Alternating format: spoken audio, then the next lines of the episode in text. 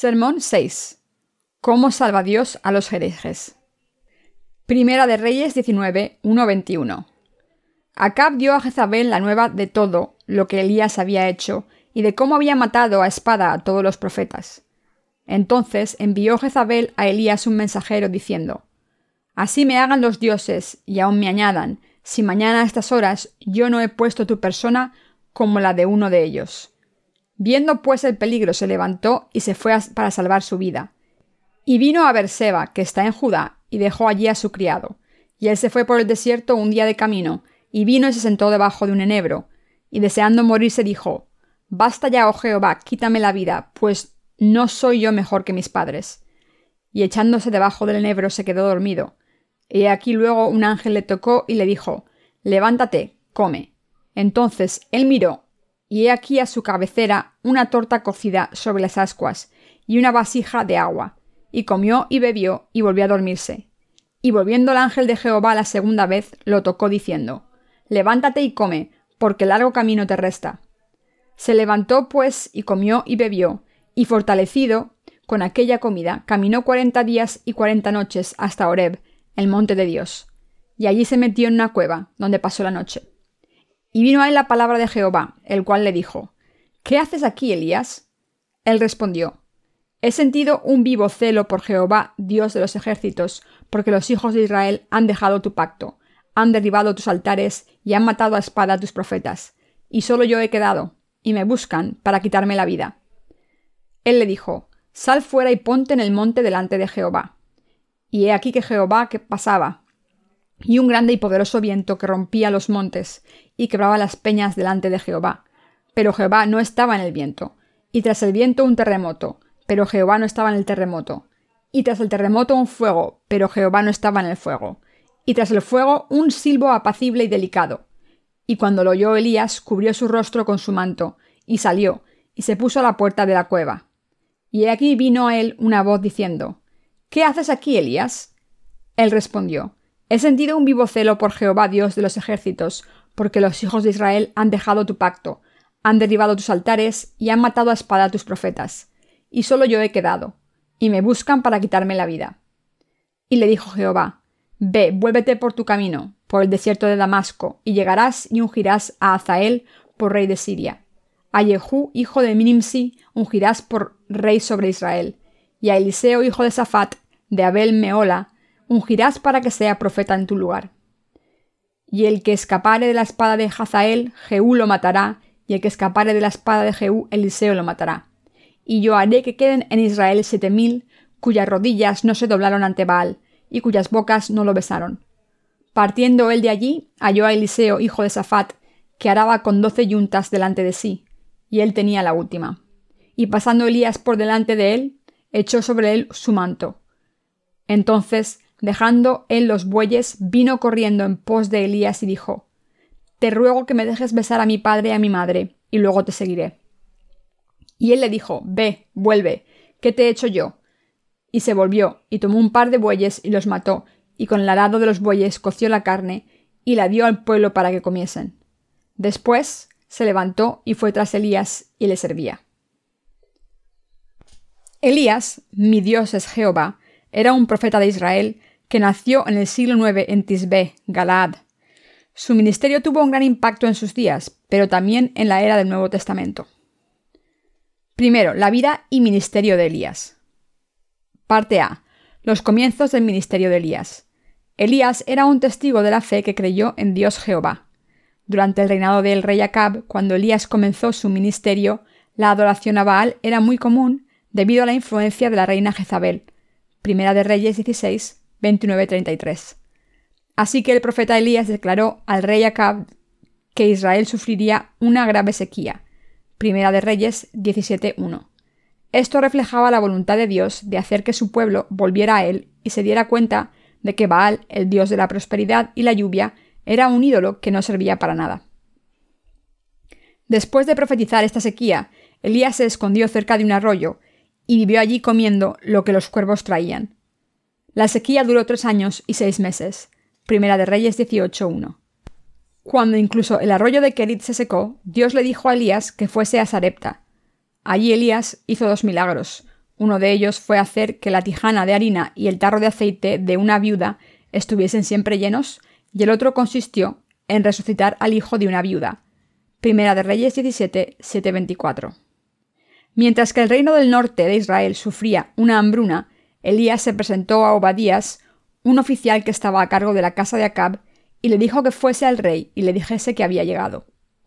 Elías le propuso al rey Acab un concurso ante el pueblo de Israel en el que se enfrentaría a 850 profetas de Abaal y Asera, para determinar quién era el verdadero Dios. El rey Acab aceptó su propuesta.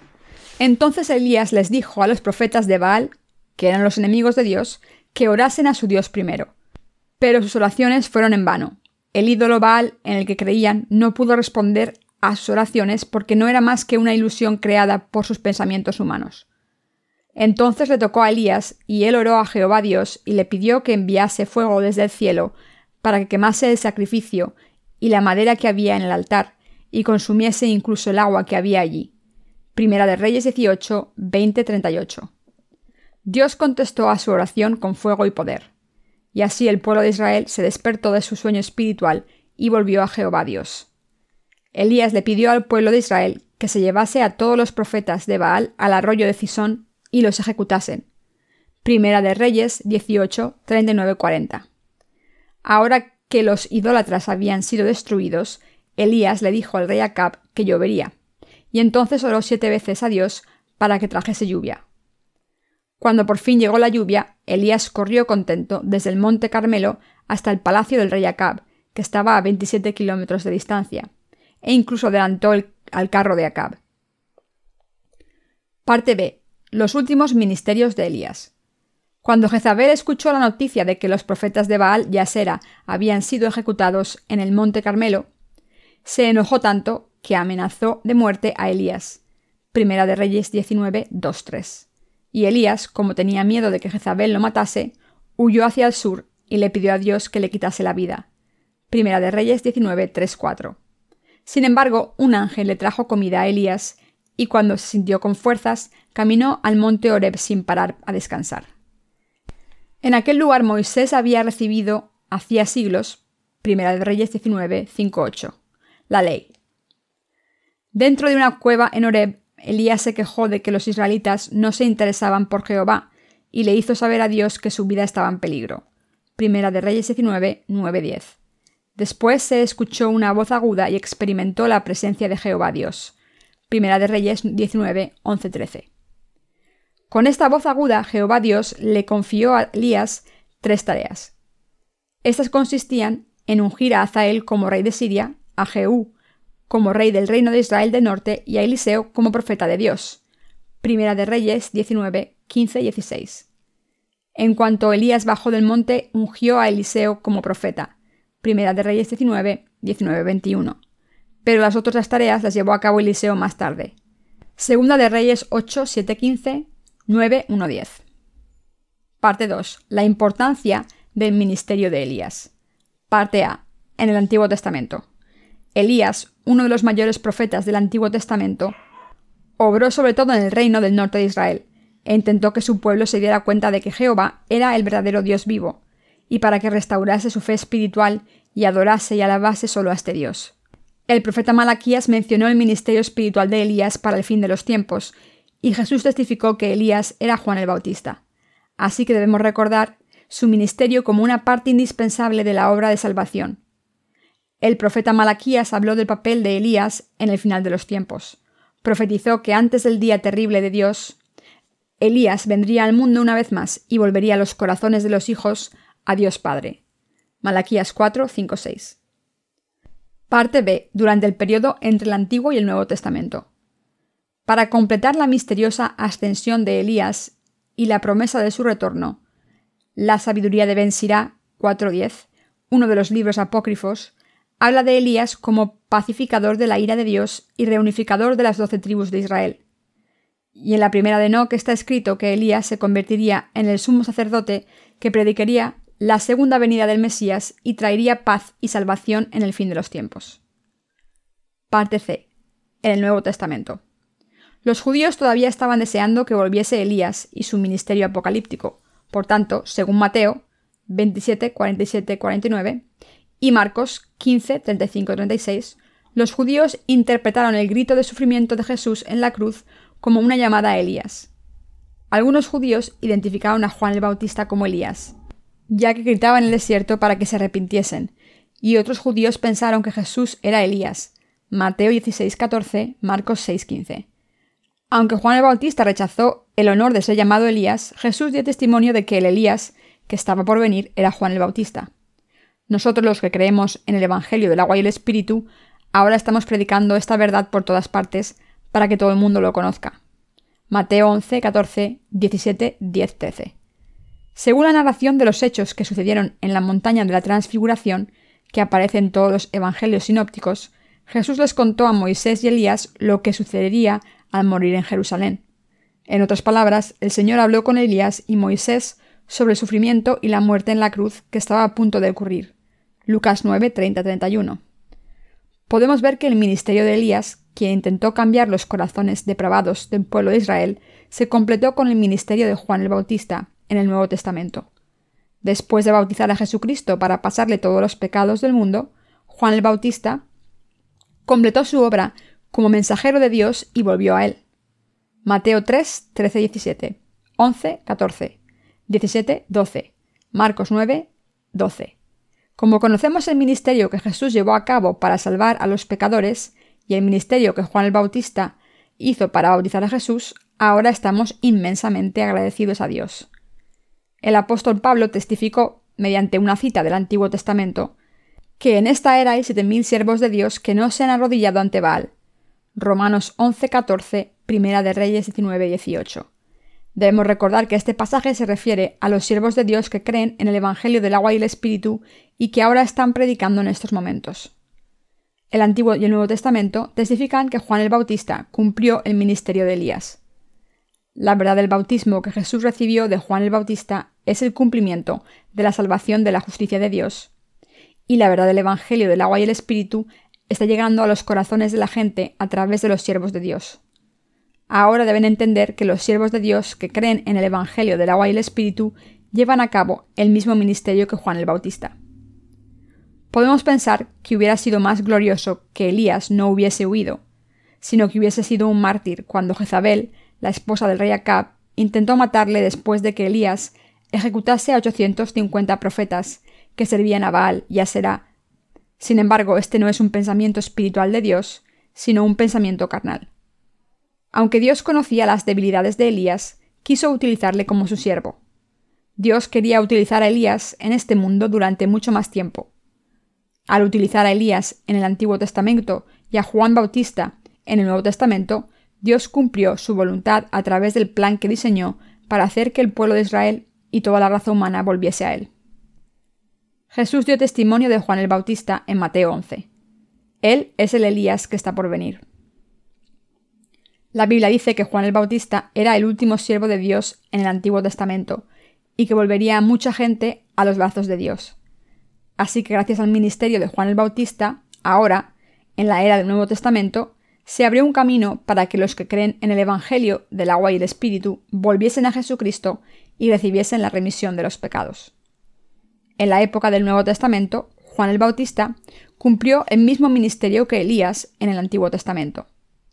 Si Elías predicó al pueblo de Israel en el Antiguo Testamento para que volviese a Dios, en el Nuevo Testamento fue Juan el Bautista quien predicó a toda la raza humana para que volviese a Dios y fuese salvada. Como representante de la humanidad que devolvió a toda la raza humana a Jesucristo, Juan el Bautista pasó todos nuestros pecados a Jesucristo a través de su bautismo, y así hizo posible que los que creen en él den gracias a Dios y le glorifiquen. Dicho de otra manera, Juan el Bautista es un siervo de Dios indispensable para que todos los cristianos se den cuenta de la relación entre la verdad del Evangelio del agua y el Espíritu y el bautismo que Jesús recibió de Juan el Bautista. El bautismo que Jesús recibió de Juan el Bautista en el río Jordán pasó todos nuestros pecados a Jesús para siempre. En otras palabras, ocurrió un hito en el río Jordán, mediante el que Jesucristo aceptó todos los pecados de la humanidad para siempre, a través del bautismo de Juan el Bautista. Por eso Jesús fue crucificado y derramó su sangre hasta morir, y después se levantó entre los muertos.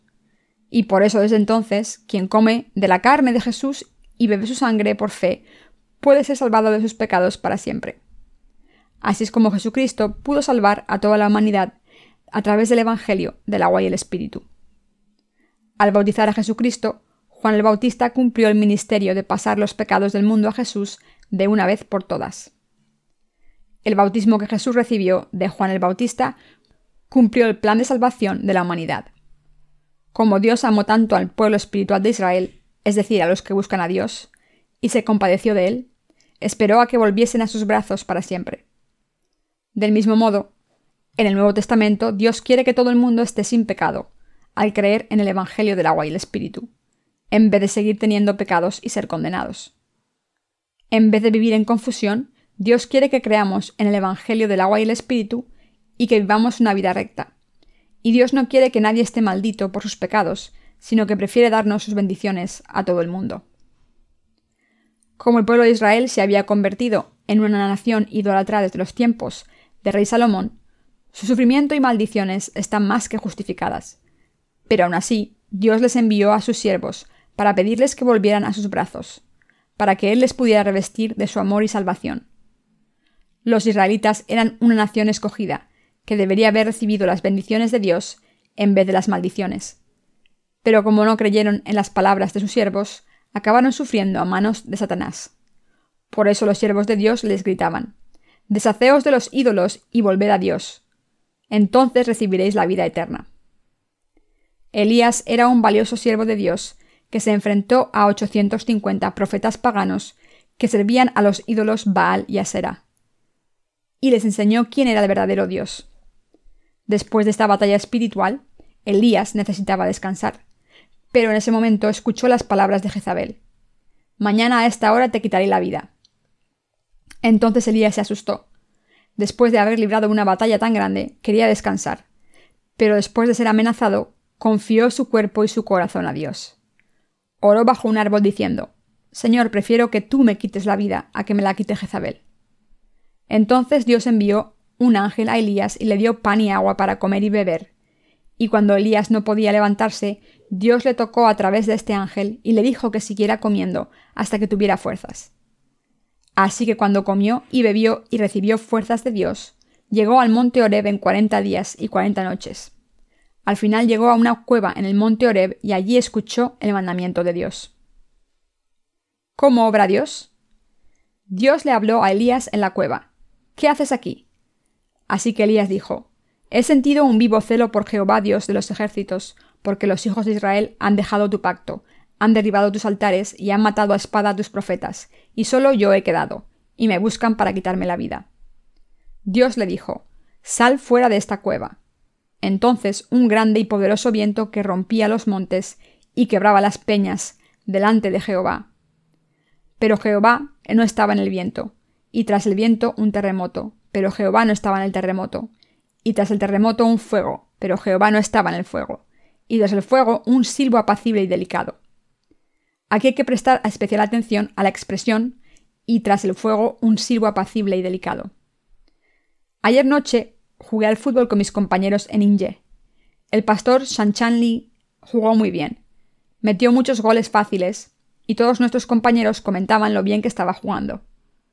Pero mientras jugábamos escuchamos un ruido, y era el ruido de unas raíces que se estaban rompiendo, y que provenía de un pino blanco coreano que estaba a punto de caerse. Pero no lo sabía entonces y estábamos concentrados en el partido y en perseguir la pelota por todo el campo. De repente, el pino se cayó encima de la valla del campo de fútbol. Yo lo vi desde lejos, pero la parte de arriba del árbol cayó donde el pastor Lee había estado unos segundos antes de marcar un gol. El árbol cayó con tanta fuerza que rompió la valla y levantó el viento. Si le hubiera caído encima al pastor Lee, le hubiera roto todos los huesos del cuerpo. Está escrito en el pasaje de las Escrituras de hoy que se levantó un viento ante Elías, pero era un viento muy fuerte, porque partió las montañas y rompió las rocas. Sin embargo, Jehová no estaba en este viento, y cuando hubo un terremoto y un incendio, Jehová tampoco estaba allí. Pero después del incendio se escuchó una voz apacible y delicada, esta voz le preguntó a Elías, ¿Qué estás haciendo aquí? Entonces Elías contestó, He sentido un vivo celo por Jehová Dios de los ejércitos, porque los hijos de Israel han dejado tu pacto, han derribado tus altares y han matado a espada a tus profetas, y solo yo he quedado, y me buscan para quitarme la vida. Primera de Reyes 19:14. Dios le preguntó a Elías dos veces, ¿Qué haces aquí? Entonces le dijo, Vuelve a Damasco y cuando llegues, unge a Azael como rey de Siria y a Jehú, hijo de Nimsi, como rey de Israel. Esto significa que el rey Acab tenía que ser derrocado, porque Dios le había dicho a Elías que ungiera a Jehú como rey de Israel, aunque el rey Acab todavía estaba vivo. Dios también le dijo a Elías que ungiera a Eliseo, hijo de Safat, como su sucesor. Así que Elías siguió llevando a cabo la obra de Dios. Después de que Elías fuera arrebatado al cielo en un carro de fuego, Eliseo le sucedió en la obra de Dios. Sin embargo, este Elías apareció de nuevo en la era del Nuevo Testamento, en Juan el Bautista.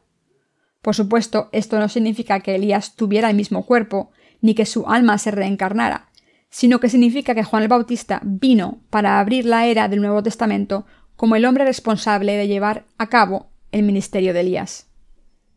Dios no estaba ni en el viento ni en el fuego, sino que se reveló en una voz delicada, y así le dijo a Elías lo que tenía que hacer. Lo que podemos ver aquí es que Dios no se manifestó en un viento poderoso. Aunque los cristianos de hoy en día creen en Dios, siempre están buscando experiencias espirituales y místicas, como fuego, pensando que es así como el Espíritu Santo obra. Sin embargo, cuando Dios viene a nuestros corazones, no lo hace con fuego ni con temblores, ni con vientos huracanados. Esta palabra maravillosa de Dios nos permite distinguir la obra de Satanás que tiene lugar en el cristianismo de hoy en día. Muchos cristianos piensan que cuando el Espíritu Santo desciende sobre ellos, hace que sus cuerpos tiemblen, se caigan al suelo inconscientes, tengan alucinaciones y digan cosas raras con sus labios. Piensan que estas son las obras del Espíritu Santo, es decir, Piensan que están profetizando, hablando en lenguas y viendo visiones.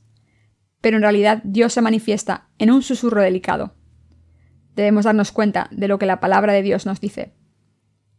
La gente recibe la remisión de los pecados y el don del Espíritu Santo solo cuando le explicamos la palabra de Dios en detalle y la predicamos a través del Evangelio del agua y el Espíritu.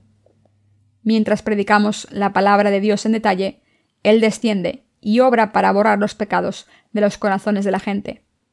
Entra en sus corazones y nos hace hijos de Dios. Así es como tiene lugar la obra de Dios. De hecho, Dios obra en la mente de la gente cuando les explicamos las escrituras. Echemos un vistazo a Hechos de los Apóstoles 8, 26-40.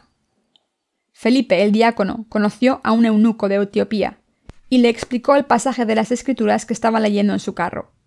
Felipe le explicó todo al eunuco hasta que éste entendió el Evangelio del agua y el Espíritu, y así tuvo fe en el bautismo de Jesús. Y por eso tenemos que explicar la palabra de Dios a las almas confundidas. Muchos creyentes cristianos creen que Dios desciende con fuego, con temblores y con vientos huracanados, o sueños misteriosos y visiones, pero no es cierto.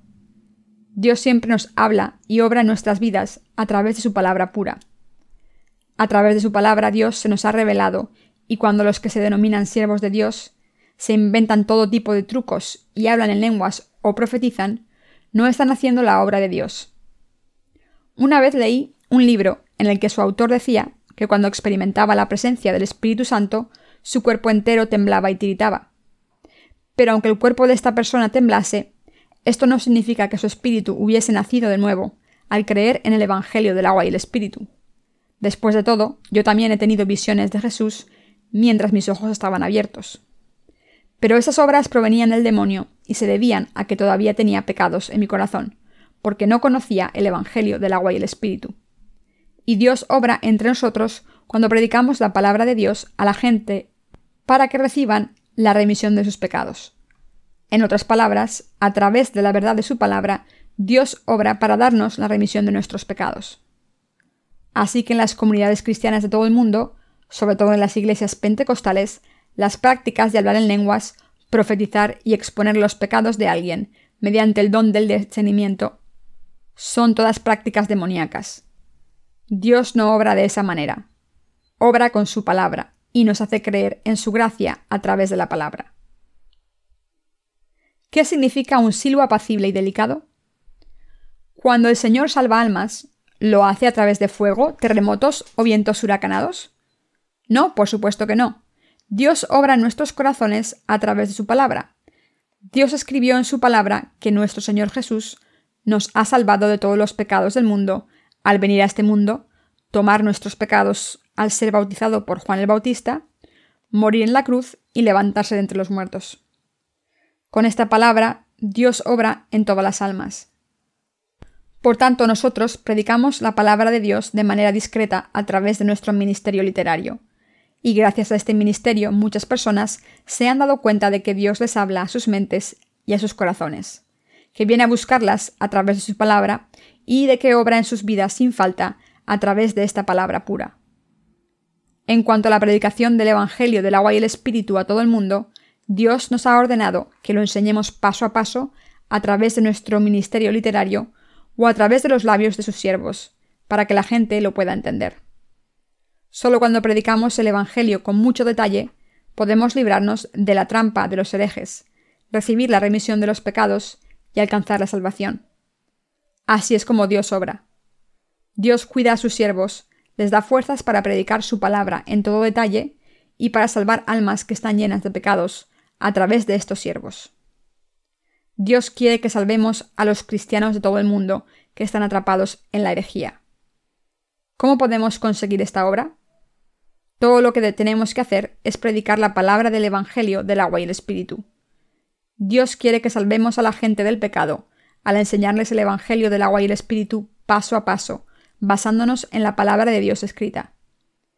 Incluso ahora, Dios está obrando continuamente por la salvación de las almas a través de sus siervos que creen en el Evangelio del agua y el Espíritu. Echen un vistazo al pasaje de las Escrituras de hoy de nuevo. ¿Acaso Dios no mantuvo y utilizó a Elías? Dios cumple su obra a través de sus siervos. A través de sus siervos, Dios lleva a cabo su obra. Y a través de sus siervos, Dios habla de cómo la historia del mundo tendrá lugar. El Señor Dios le pidió a Elías que ungiese a Azael como rey de Siria, a Jehú como rey de Israel y a Eliseo como profeta en su lugar. En Israel, durante la era del Antiguo Testamento, cuando un rey subía al trono, se traía aceite en un cuerno y con él se ungía la cabeza del nuevo rey. Los profetas y los sumos sacerdotes también eran ungidos. Cristo es el nombre de Jesús, que significa ungido. Así que el nombre de Jesucristo significa que el Señor es el Salvador, Rey, Profeta y Sumo Sacerdote. En otras palabras, Dios le confió a Jesucristo estos tres cargos. El nombre Jesús significa el Salvador y el nombre Cristo significa que Dios le confió tres cargos. Por tanto, Jesucristo significa que el Salvador, que nos ha salvado de todos los pecados, cumplió estos tres cargos en el mundo. En los días del ministerio de Elías, Acab era el rey del reino del norte, Israel. Pero Dios le derrocó y dijo, Matadle, que los perros laman la sangre de su cadáver, que los pájaros se coman su carne. Y según la maldición del Señor, Acab fue impactado por una flecha en el campo de batalla y murió como resultado de esa herida, y los perros lambieron su sangre. Primera de Reyes 21, 19, 22, 38. Todo esto se debe a que Acab siguió los pasos de Jeroboam y adoró a ídolos ante Dios. Lo mismo le pasó al cuerpo de Jezabel, cuando cayó por un balcón. Los perros lamieron la sangre y los pájaros se comieron su sangre. Su cuerpo estaba completamente destrozado, y según la profecía de la palabra de Dios, los perros se comieron su cuerpo. Primera de Reyes 21-23. Dios dejó caer su ira sobre ellos. Esta mujer llamada Jezabel parecía una mujer poderosa, pero Dios la maldijo completamente. Dios también maldijo al rey Jeroboam, al rey Baasa y a todo el que siguió los pasos de Jeroboam. Los que siguieron los pecados de Jeroboam fueron malditos por Dios y sus cuerpos fueron devorados por los perros. El pueblo de Israel cometió muchos pecados por su ignorancia, pero los líderes de la nación deberían haber sido más astutos.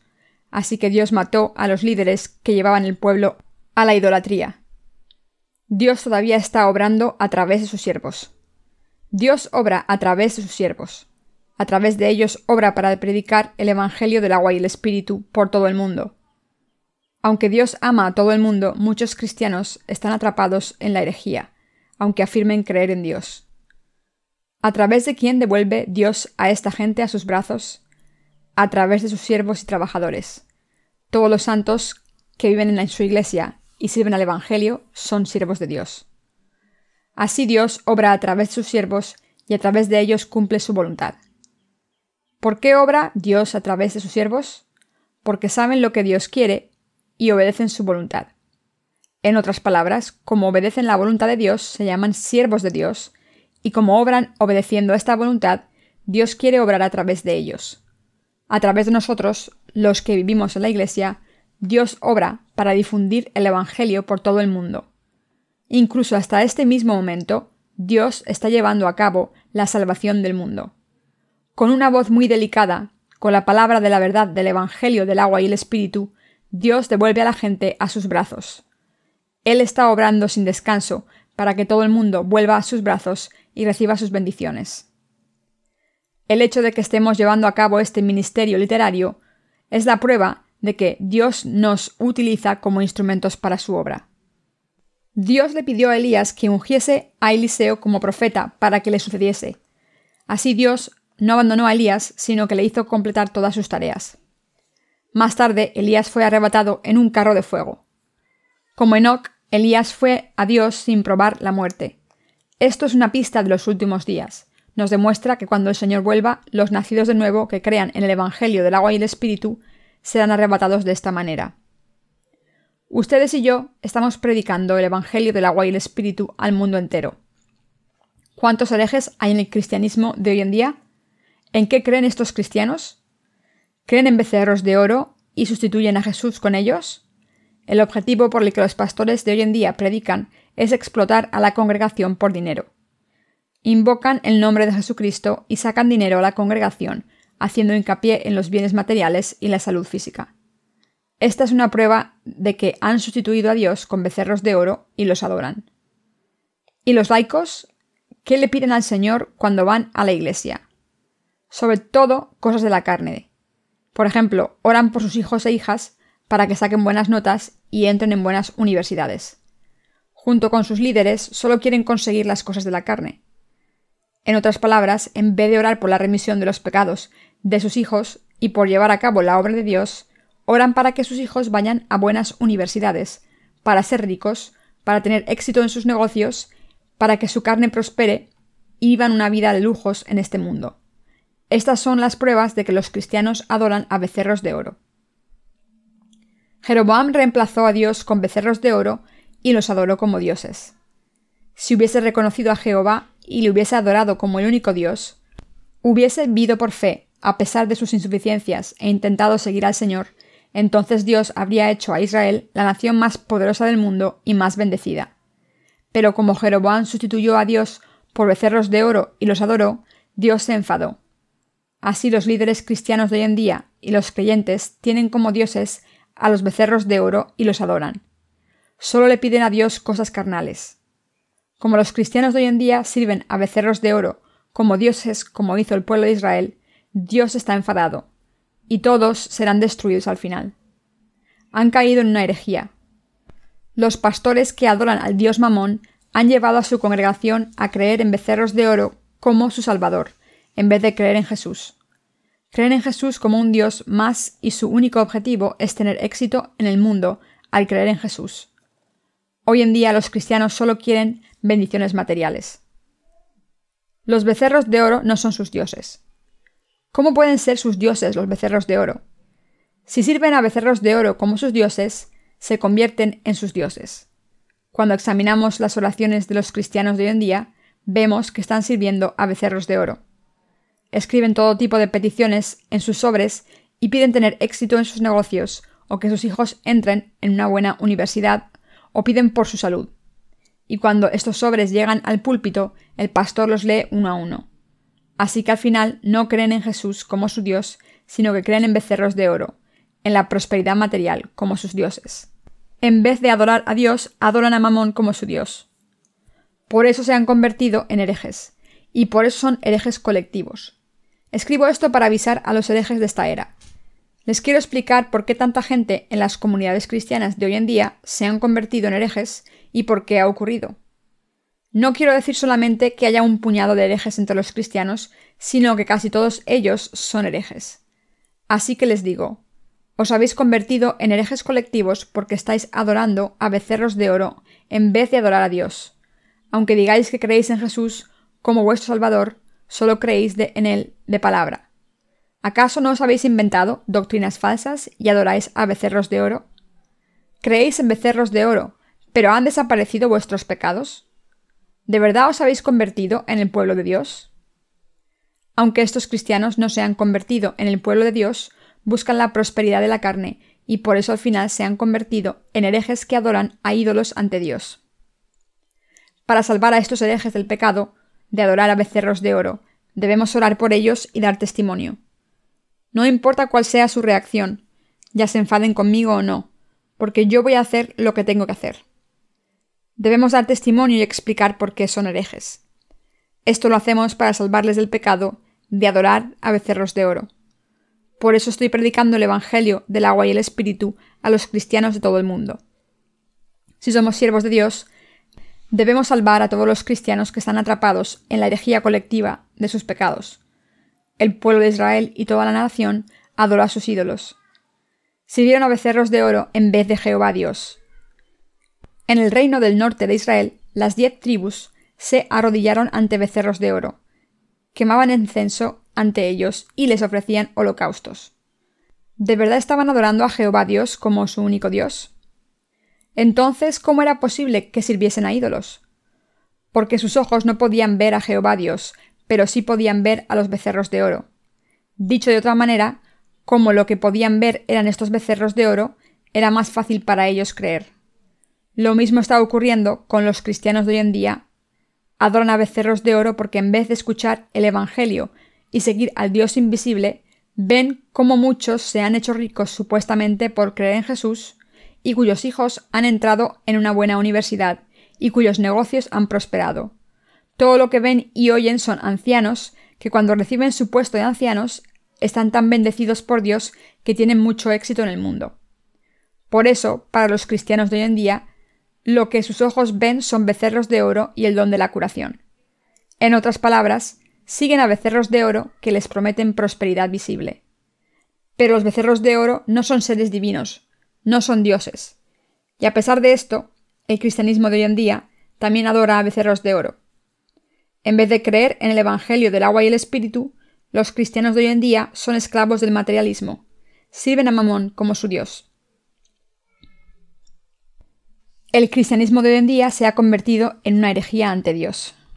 ¿Qué pruebas hay de que los cristianos de hoy en día no son herejes ante Dios? Los herejes son los cristianos que no siguen al Evangelio del agua y el Espíritu, que es la verdad de Dios, y que adoran a becerros de oro como sus dioses, contra la voluntad de Dios. Incluso los nacidos de nuevo, que creen en el Evangelio del agua y el Espíritu, si no conocen la voluntad del Señor de propagar el Evangelio por todo el mundo, y viven solo por su carne, se convierten en herejes ante Dios. Dicho de una manera más simple, cualquier cristiano que adore a ídolos es un hereje. Muchas personas piensan que hay determinadas sectas que son herejes, pero en realidad hay muchos herejes en las denominaciones ortodoxas cristianas. Los que todavía no creen en Jesús como su Salvador no son cristianos, pero no son herejes ante Dios. Sin embargo, entre los que dicen creer en Jesús hay muchos herejes. Cuando miren el mundo desde este punto de vista, podrán ver que hay muchos herejes. Yo me pregunto lo que dirá la gente después de leer este libro. Quizás algunas personas se enfadarán tanto que me querrán apedrear. Pero no les tengo miedo. No me importa la reacción de la gente siempre y cuando se den cuenta de que son herejes al leer este libro, y entonces se arrepientan y crean en el Evangelio del agua y el Espíritu, y así vuelvan a Dios. Si no ocurre esto, pueden atacarme todo lo que quieran por haberles llamado herejes. Eso no me importa. Lo que me importa es si tienen alguna prueba para demostrar que me equivoco o para demostrar que sirven a Dios y no a becerros de oro. Esta es mi intención al escribir este libro. Mis queridos hermanos, nuestro Dios obra a través de la palabra del Evangelio del agua y el Espíritu, con una voz delicada. Algunos cristianos dicen que sienten temblores por todo el cuerpo y que ven a gente hablando en lenguas y cayéndose en éxtasis, y todo tipo de milagros. Pero estas cosas no son la obra de Dios. Algunos pastores dicen que cuando están en sus habitaciones sienten una presencia extraña y sus cuerpos empiezan a vibrar al tiempo en que perciben un aroma refrescante. Pero todo eso no es el Espíritu Santo, es obra del diablo. Si esta gente no ha recibido la remisión de los pecados al creer en el Evangelio del agua y el Espíritu, ¿cómo pueden ser esas cosas la obra de Dios? En otras palabras, el Espíritu Santo nunca obra en los pecadores. No es la obra del Espíritu Santo, sino la obra del diablo. La obra del Espíritu Santo surge cuando alguien cree en la palabra del Evangelio del agua y el Espíritu, la palabra de Dios. Algunos se preguntarán, entonces, ¿qué significa lo que ocurrió en Pentecostés cuando el Espíritu Santo descendió sobre los apóstoles y los discípulos de la Iglesia primitiva? ¿Qué significa que los allí presentes tuvieran como lenguas de fuego encima de sus cabezas y que empezaran a hablar en diferentes lenguas? Esto significa que como los apóstoles y los santos de la Iglesia primitiva eran gente santa que creía en el Evangelio del agua y el Espíritu, Dios les dio poder para predicar el Evangelio. Esto no significa que el poder del Espíritu Santo descendiera incluso sobre los que no habían nacido de nuevo. Por tanto, si algún cristiano grita y tiembla de repente, lo que le ocurre es obra de Satanás. Estas cosas no son obra de Dios. La gente debe volver al Evangelio del agua y el Espíritu por fe y afirmar su salvación con la palabra de Dios. La obra de Dios se hace cuando el Evangelio del agua y el Espíritu obra en los corazones humanos. La obra de Dios no consiste en adorar a becerros de oro, pero aún así el cristianismo de hoy en día ha quedado reducido al nivel de superstición, ya que sus miembros creen que pueden ser ricos si creen en Jesús y que han recibido el don de la curación y han sido curados instantáneamente de la tuberculosis cuando un pastor carismático les ha puesto las manos sobre la cabeza. Algunas personas testifican que nacieron con una deformidad en las piernas, pero cuando un pastor les puso las manos sobre la cabeza, sus piernas se curaron y pudieron andar bien. Pero estas obras son del diablo. ¿De verdad se curan las piernas mediante la imposición de manos? Por supuesto que no. ¿Conocen a un hombre llamado Uri Geller?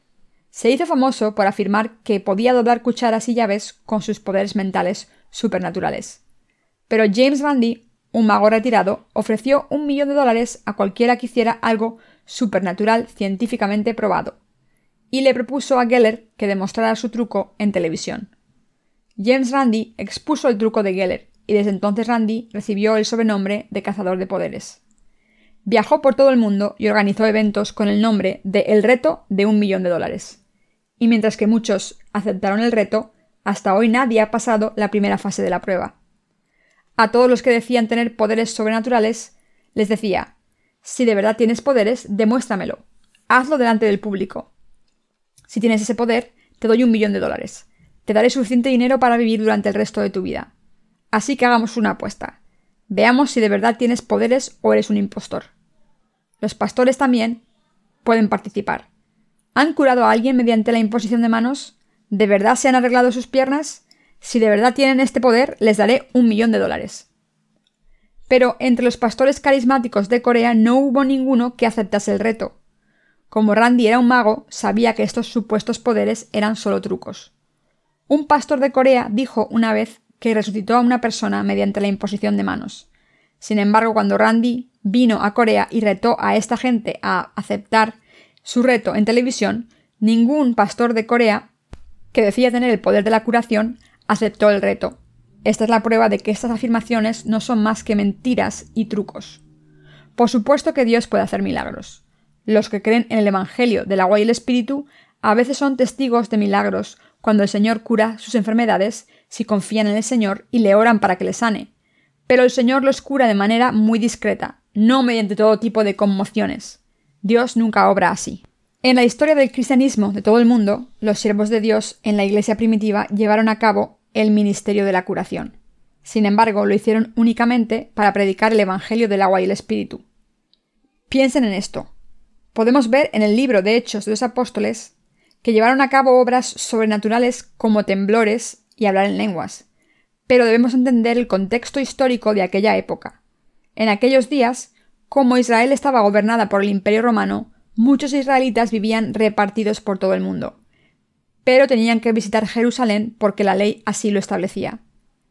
Pero como vivían muy lejos, muchos de ellos no se podían comunicar entre sí porque hablaban idiomas diferentes. Habían perdido su lengua materna y la fe heredada de sus ancestros. Por supuesto, había muchos gentiles que vivían en Jerusalén. Los gentiles de aquel tiempo no conocían el sistema de sacrificios del día de la expiación, y por supuesto no conocían a Jesús. Para que toda esta gente, tanto los judíos en la diáspora como los gentiles que vivían en Jerusalén, pudiera creer en Jesús como el Hijo de Dios y el Salvador, hacían falta milagros y señales para predicarles.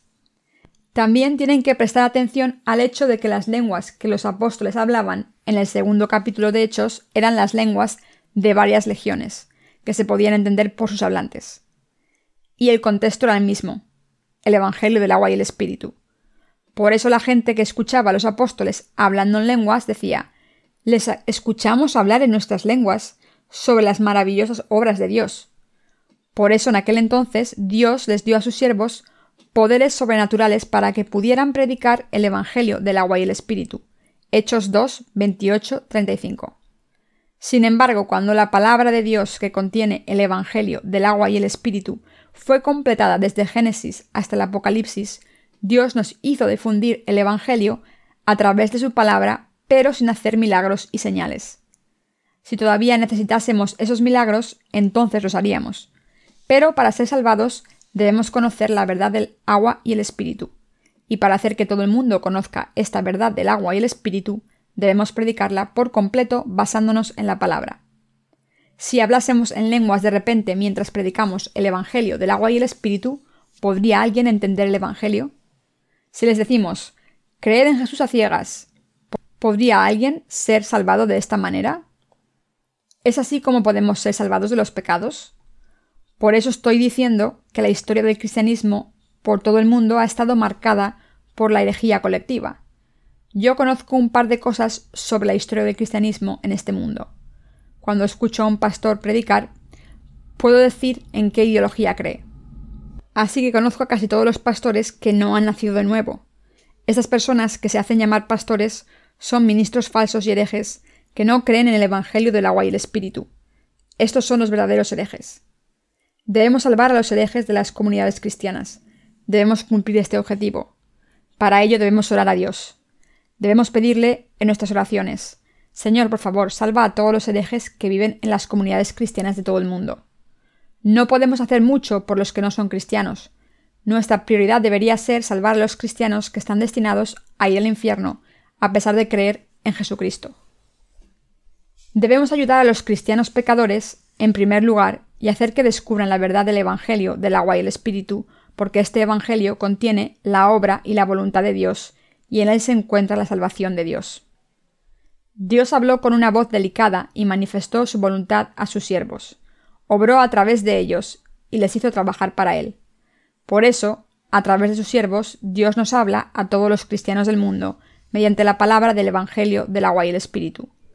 ¿Cómo aceptó Jesús los pecados del mundo? Jesucristo aceptó los pecados del mundo al ser bautizado por Juan el Bautista, y Jesús cargó con los pecados del mundo hasta la cruz, donde derramó su sangre hasta morir, y después resucitó de entre los muertos para salvarnos. Nos ha salvado a través del agua, la sangre y el Espíritu. Al contarles esta verdad, Dios salva a los pecadores. Sabemos que debemos participar en la obra de Dios de salvación al creer en el Evangelio del agua y el Espíritu y debemos cumplir con la tarea de difundir el Evangelio. Por tanto, debemos trabajar y estar firmes para que todo el mundo sea salvado de sus pecados y para que los cristianos, atrapados en la herejía, puedan recibir la verdadera salvación. Debemos orar a Dios para que salve a los cristianos de todo el mundo. Y debemos predicar el Evangelio del agua y el Espíritu por fe. Todos los cristianos deben creer en este Evangelio del agua y el Espíritu. Solo entonces podemos evitar convertirnos en herejes ante Dios.